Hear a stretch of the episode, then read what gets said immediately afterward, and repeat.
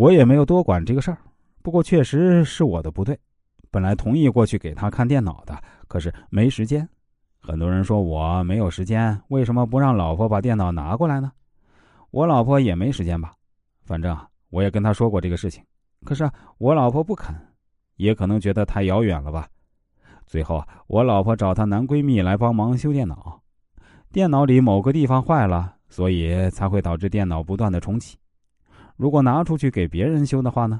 别人为了省时间，大部分都会直接重装系统，然后里面的数据就会丢失。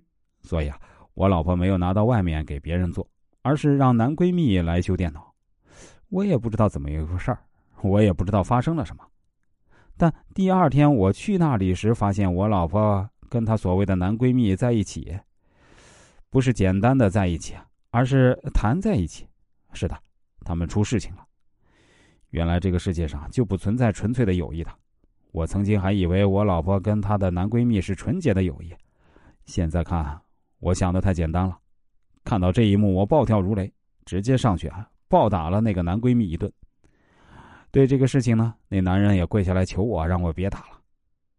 我老婆也说错了，她只是过来修电脑的。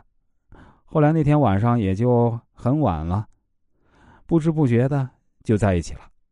我老婆说她也不是故意的，也不知道怎么一回事昨晚煮完夜宵给她吃，然后让她回去，然后等她修好电脑再让她回。不知不觉啊，她就睡着了，可能是太累了吧。睡到迷迷糊糊之间，我老婆以为那个男人是我，然后啊，我老婆的那个男闺蜜以为那个女人是他老婆，就这样意外的发生关系了。这样的话可信度很低很低，我完全不相信。这样的话有什么可以证明？根本就没什么可以证明的。可是我不知道该怎么选择。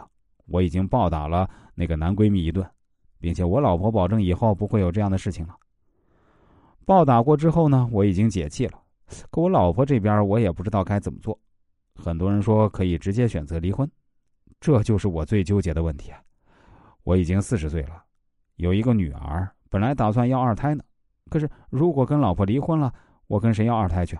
还有就是，如果我跟其他女人结婚，其他女人能不能接受我女儿，都是一个大问题。